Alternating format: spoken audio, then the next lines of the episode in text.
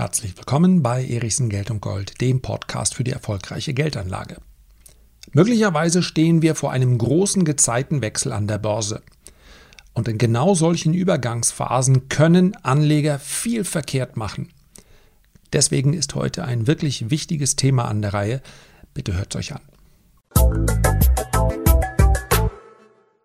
So, vorab der kleine Hinweis, es kann sein, dass ihr im Hintergrund irgendwas bollern hört. Das liegt daran, dass jemand an meiner Hauswand etwas umgräbt. Und nein, ich möchte jetzt das Schicksal nicht herausfordern. Wahrscheinlich wird es nicht Glasfaser sein, sondern ein Nachbar, der sagt, ich buddel einfach mal bei Erichsen rum. Ich weiß es nicht. Keine Witze auf meine Kosten, was Glasfaser angeht. Also, wir sprechen über eine Zeit des Übergangs und die ist gefährlich. Warum?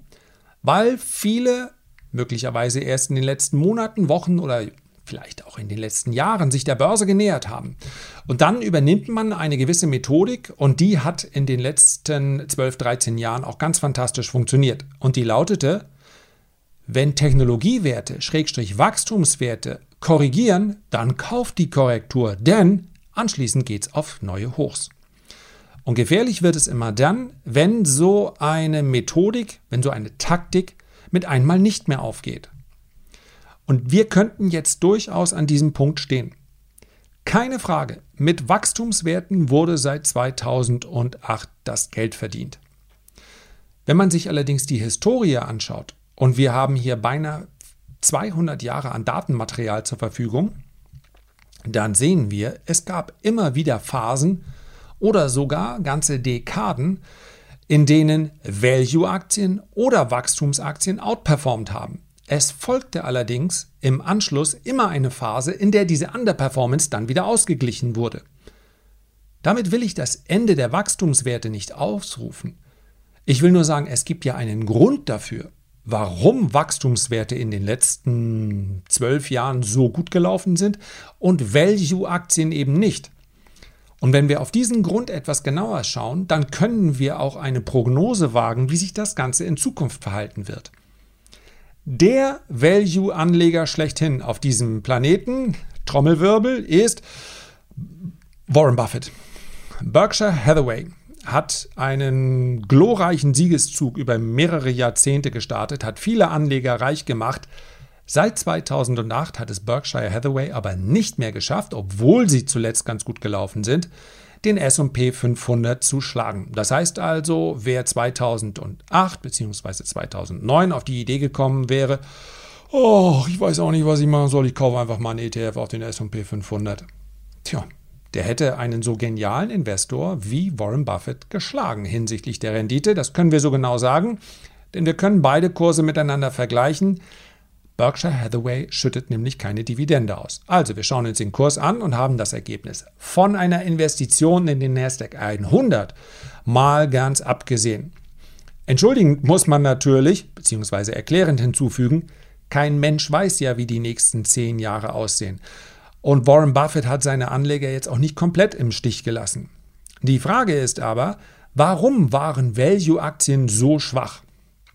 Und da gehen wir vielleicht sogar noch mal einen Schritt zurück, denn es gab sogar für den großen Warren Buffett einen Lehrmeister, einen Mentor, einen, der ihm beigebracht hat, was man an der Börse können muss, um überdurchschnittliche Renditen zu erzielen. Und das war Benjamin Graham. Und Benjamin Graham hat einige Prinzipien aufgestellt. Investitionsprinzipien, wie er sie nannte. Und wenn man sich die anschaut, es sind zehn an der Zahl und wir machen das im Schnelldurchlauf, dann wird relativ klar, warum Warren Buffett einfach nicht mehr gekauft hat. Und ich finde, der Mann ist wirklich mal unabhängig davon, dass es ganz cool ist, dass man in dem Alter noch Cola trinkt. ich traue mich das immer nicht, ich kann da nicht einschlafen. Gott, oh Gott, wenn ich das schon höre. Und ich bin mal, nee, nicht ganz halb so alt wie Warren Buffett, aber ist ein anderes Thema. Also, Warren Buffett hat auf die Regeln von Benjamin Graham geguckt. Er hat sie sicherlich verändert, er hat sie sicherlich adaptiert auf die heutige Zeit und ist zu dem Ergebnis gekommen, ich kann hier keine Aktien mehr günstig kaufen. Und das ist es ja, was der Value, also der Wertansatz möchte. Der schaut auf die fundamentale Bewertung und sagt, ich kaufe den Dollar heute für 50 Cent und warte dann einfach drauf, bis die 50 Cent wieder wie ein Dollar bewertet werden. Das wird dafür sorgen, dass meine Investments langfristig eine schöne Rendite abwerfen. Hat er nicht gemacht. Einfach einen riesigen Cashberg aufgebaut und kaum investiert, weil nichts da war. Wir gehen mal ganz kurz auf diese zehn Regeln ein und dann wird es eigentlich klar, warum bisher Value keine Rolle gespielt hat in den letzten zwölf Jahren, jetzt aber wieder eine Rolle spielen könnte. Auch jetzt stehen wir genau an dem gleichen Punkt wie, wie vor zwölf Jahren. Wir wissen nicht genau, wie die nächsten zehn Jahre aussehen. Wer aber sich nicht mal vorstellen kann, und darum geht es mir heute, dass die Zukunft anders abläuft, als dies die Vergangenheit getan hat, der wird dann nicht nur ein bisschen weniger Rendite erzielen, sondern denen wird das richtig, richtig Rendite kosten, richtig viel Geld kosten. Deswegen ist das so wichtig. Also, erster Punkt von Benjamin Graham. Was musst du machen, um eine Aktie zu finden, mit der du langfristig Geld verdienst. Und zwar mehr Geld, als du mit einer Anlage in den breiten Markt verdienen könntest. Die Einstandsrendite sollte mindestens doppelt so hoch sein wie die Rendite 30-jähriger Staatsanleihen. Und wenn das Ganze hier im Podcast wäre für vier Minuten, dann könnte ich hier Ende machen. Denn das ist ein Punkt, der sofort erklärt, warum es für Value-Investoren so schwer war.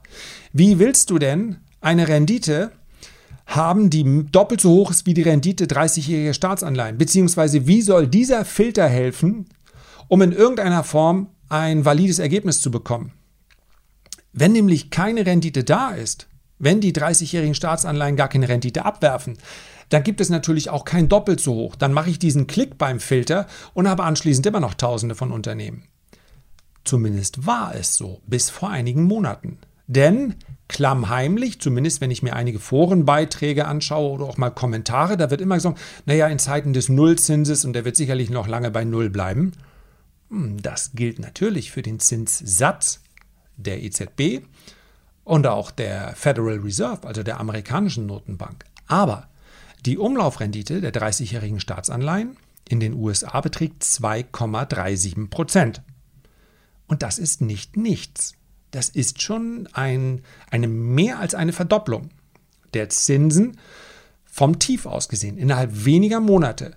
Und in dem Moment, wo die Zinsen gestiegen sind, hat sich der Markt sofort, der Markt ist, der Markt braucht nicht lange, um so etwas zu adaptieren.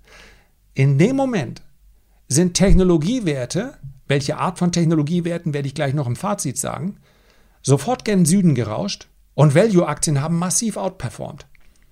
Die großen Rohstoffhersteller, Industriekonglomerate, Bauzulieferer und, und, und.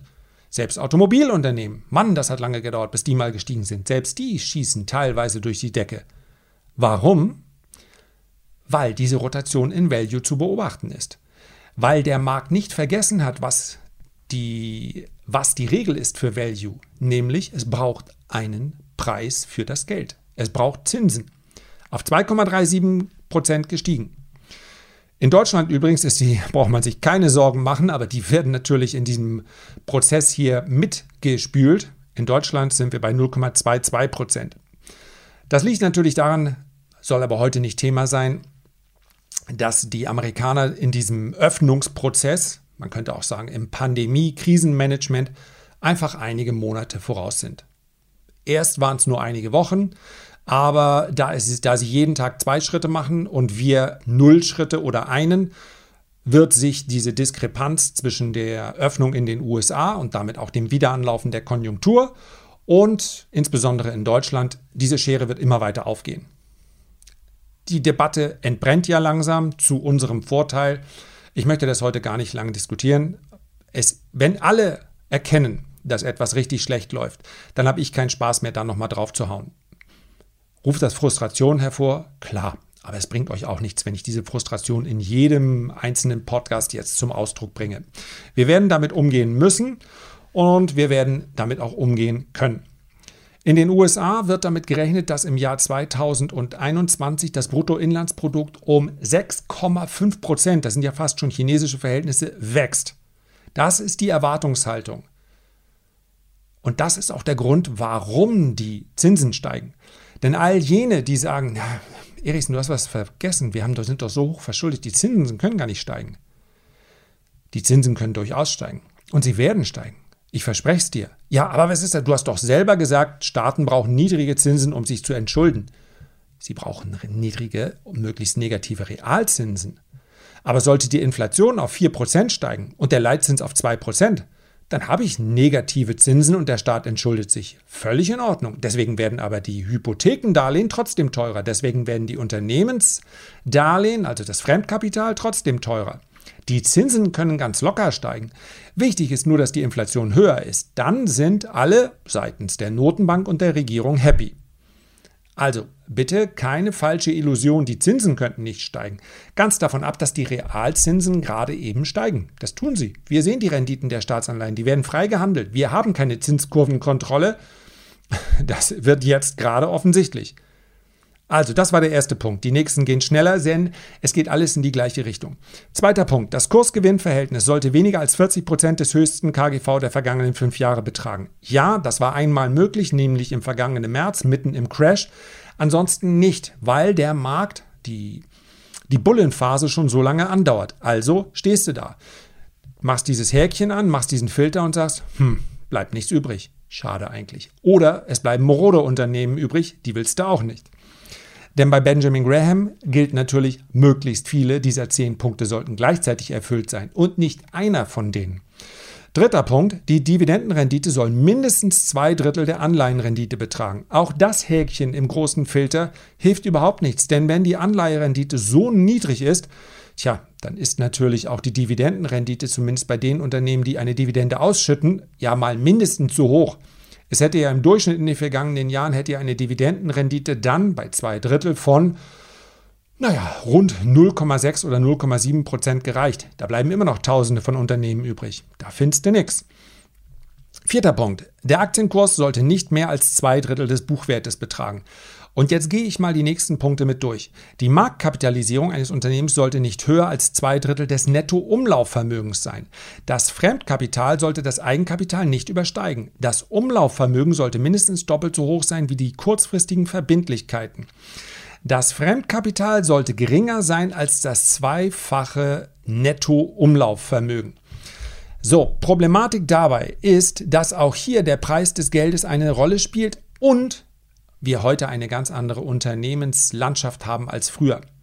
Umlaufvermögen, das sind die Vermögensgegenstände, die im Rahmen des Betriebsprozesses zur kurzfristigen Veräußerung, hallo Herr Wöhe, zum Verbrauch, zur Verarbeitung oder zur Rückzahlung bestimmt sind. Wer ist Wöhe? Das ist dieses große betriebswirtschaftliche Buch, in dem man diese Sachen sieht. Also jeder, der mal Rechnungswesen hatte, entweder im Studium oder in der Schule oder in der Ausbildung, der wird sich erinnern. Ja, die sind kurzfristig im Unternehmen und dann werden sie aber auch entweder verbraucht oder weiterverkauft oder oder oder. Halt immer nur kurz da. Alle anderen Sachen sind langfristig vorhanden und damit im Anlagevermögen. Warum taugt das nicht mehr? Warum können wir mit diesen Größenordnungen heute nicht mehr so arbeiten wie damals? Weil die großen dominierenden Player am Markt erstmal quasi unbegrenzt Kapital haben können und auch völlig zu Recht aufgrund ihrer Ertragskraft. Das heißt also, der Fremdkapitalanteil ist nicht mehr so entscheidend.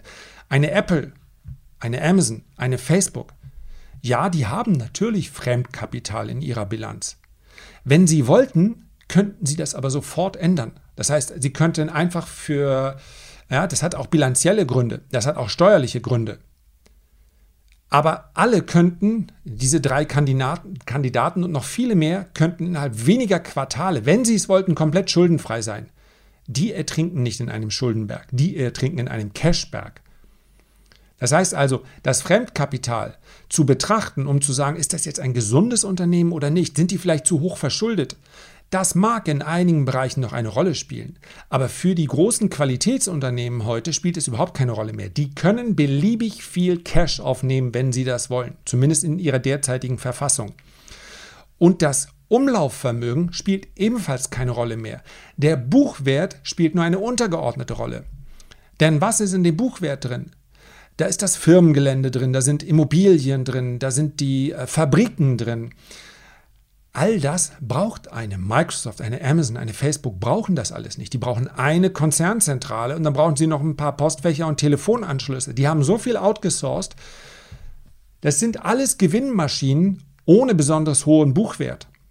Das heißt also, diese Betrachtung hat einem Value-Investor nicht geholfen, weil das Kapital, der Preis des Kapitals, keine große Rolle gespielt hat. Zumindest nicht für die qualitativ hochwertigen, für die gesunden Unternehmen. Und dann nehmen wir noch Punkt 9 und 10. Das durchschnittliche Gewinnwachstum sollte in den vergangenen 10 Jahren mindestens 7% betragen haben. Eigentlich der gleiche Punkt. Wie kommt er auf die 7%? Wahrscheinlich war der durchschnittliche Zinssatz zu diesem Zeitpunkt 4 oder 5%. Und natürlich willst du ein Unternehmen, welches schneller wächst als der Zins, den du gerade bekommst. Denn wenn du 5% Zinsen bekommst, dann kannst du dein Geld natürlich auch einfach in Anleihen stecken und bekommst 5%. Dafür musst du das Risiko einer Unternehmensinvestition ja nicht aufnehmen. Also eigentlich willst du eben mehr Kapital, und so war es ja auch in den letzten zwölf Jahren, indem du investierst, anstatt dass du es einfach nur in Staatsanleihen parkst. Und letzter Punkt, in den letzten zehn Jahren sollte der Gewinn nicht mehr als zweimal rückläufig gewesen sein. Ja, das mag Mehr als zweimal wird bei den Qualitätsunternehmen auch kaum der Fall gewesen sein. Warum? Weil die Börsenhosse eben so lange gedauert hat. Das heißt also, es gibt einen Grund dafür, warum mit Value-Aktien wenig zu verdienen war. Weil alle anderen Aktien, insbesondere Wachstumsaktien, die davon profitieren, dass Kapital so günstig zur Verfügung steht, so enorm profitiert haben. Und nochmal, es gab ja Marktphasen, in denen, sind die, in denen sind die Wachstumsaktien gestiegen, während Value-Aktien verloren haben. Wir haben Phasen erlebt, in denen ist der Nasdaq und auch der S&P 500, auch dort sind die ja mittlerweile einfach aufgrund der Gewichtung so hoch drin, gestiegen und der DAX ist an der Stelle geblieben oder sogar gefallen. Das galt auch für andere. Es gibt den Russell 2000 Growth und Value. Die sind so weit auseinandergestrebt. Das hat sich allerdings verändert und zwar genau in dem Punkt, wo Geld wieder etwas gekostet hat wo also die Zinsen gestiegen sind. Und das ist der entscheidende Punkt. Normalerweise dauert ein Zinszyklus, und wir wissen heute nicht, ob ein neuer Zyklus begonnen hat.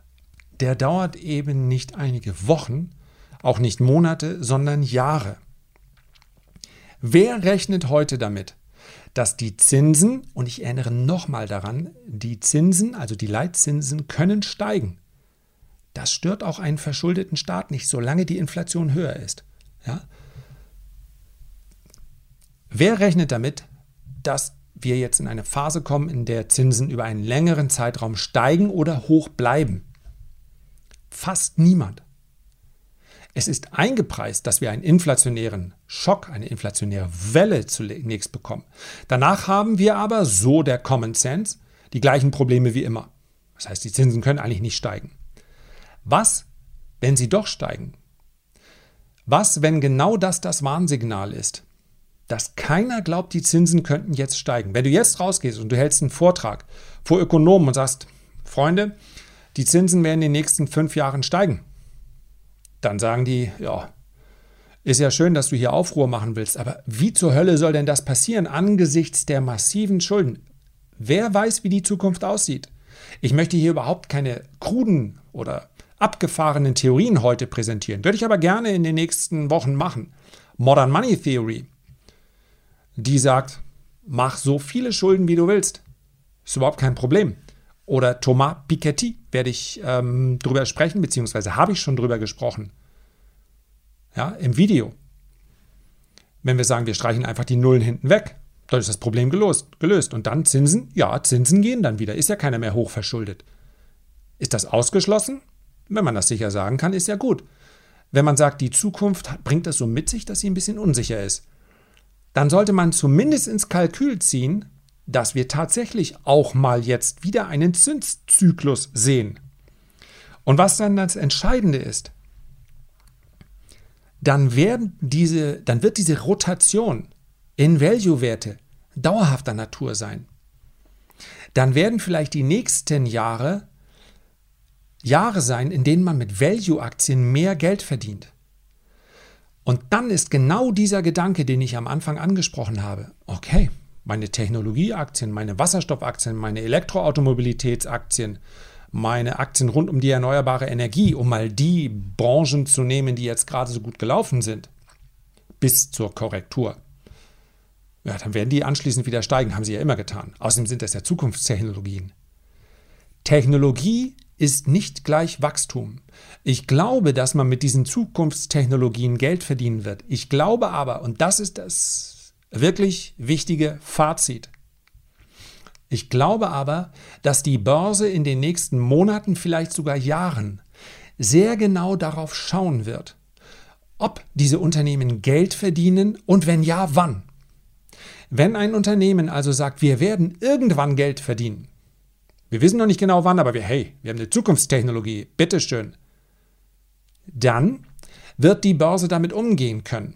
Auch hier wird der Risikoabschlag dann vermutlich größer sein, dass also diese hochbewerteten Wasserstoffwerte von denen überhaupt noch nicht klar ist, wann und ob sie Geld verdienen. Denn in der Phase, wo du kein Geld verdienst, das muss man ja auch immer dazu sagen, brauchst du Fremdkapital. Und wenn das Fremdkapital mit einem nicht mehr, mit einmal nicht mehr 2% kostet, sondern du für eine Wandelanleihe 7% hinlegst, hm, das ist dann schon ein erheblicher Malus. Also Zeit wird dann an der Börse wieder eine Rolle spielen. Wann du profitabel sein wirst, spielt eine Rolle. Ich möchte also niemanden davon abhalten, in Technologiewerte zu investieren, denn Technologiewerte gleich Wachstumswerte ist nicht korrekt. Facebook, ich nehme die, muss ich, ich muss sie einfach nehmen, weil sie so omnipräsent sind und vermutlich bei vielen auch, auch im Depot. Facebook, Amazon, äh, wen nehmen wir noch? Microsoft natürlich, Google. Wenn wir diese Unternehmen nehmen und draufschauen, dann sagen wir, das sind Technologieaktien. Sind das Technologieaktien? Sind das vielleicht sogar eher die Value-Aktien von heute? Technologie ist gut und schön. Aber bei Betrachtung Wachstum oder Value spielt die Bilanz eine Rolle. Und wenn ich mir diese Bilanzen von diesen Unternehmen anschaue, dann sage ich, die sind so sicher wie kaum etwas sonst. Ja, der atomare Endkrieg würde vermutlich auch bei diesen Unternehmen Schaden in der Bilanz hinterlassen, aber sonst nichts. Praktisch nicht. Ja, es wird regulierende Einflüsse geben. Ja, vermutlich Aufspaltung. Ja, vielleicht zahlen sie richtigerweise auch ein bisschen mehr als zweieinhalb Prozent Steuern in dem einen oder anderen Land. Ja, das kann alles sein. Nur, wenn ich mein Kapital dort habe, dann kann es mir fast egal sein, was ich morgens aufschlage, wenn ich morgens in die Zeitung, äh, die Zeitung gucke und ich gucke auf die Schlagzeilen des Tages. Was dort steht, ist ja fast egal. Diese Unternehmen sind nahezu antastbar. Auch die werden vielleicht nicht mehr in, der, in dem Tempo wachsen können wie bisher. Das liegt aber auch schon an der, an der schieren Größe dieser Unternehmen. Aber diese Unternehmen können wir nicht einfach als Technologie und hochriskant einstufen. Können die im Kurs fallen? Na klar. Dass sie aber überholt werden links und rechts, zumindest kurzfristig nicht allzu wahrscheinlich. Das heißt also, ich, es geht mir nicht darum zu sagen, raus aus Technologieaktien. Es geht mir darum, nicht Anteile von Unternehmen blind nachzukaufen, bei denen ich noch nicht sagen kann, wann sie Geld verdienen. Und das gibt es. Man kann sich diese Schätzung angucken auf irgendeinem Finanzportal. In der Regel zwei bis drei Jahre. Und wenn da im Jahr 2022, vielleicht sogar im Jahr 2023, Entschuldigung, 2023, wenn da immer noch steht, erwarteter Verlust pro Aktie, dann sind das Unternehmen, die meines Erachtens an der Börse eine deutlich geringere Rolle spielen werden als in den letzten Monaten vor dem großen Absturz. Und da nehme ich ganz bewusst auch einen ARK Invest, eine Kathy Wood mit rein.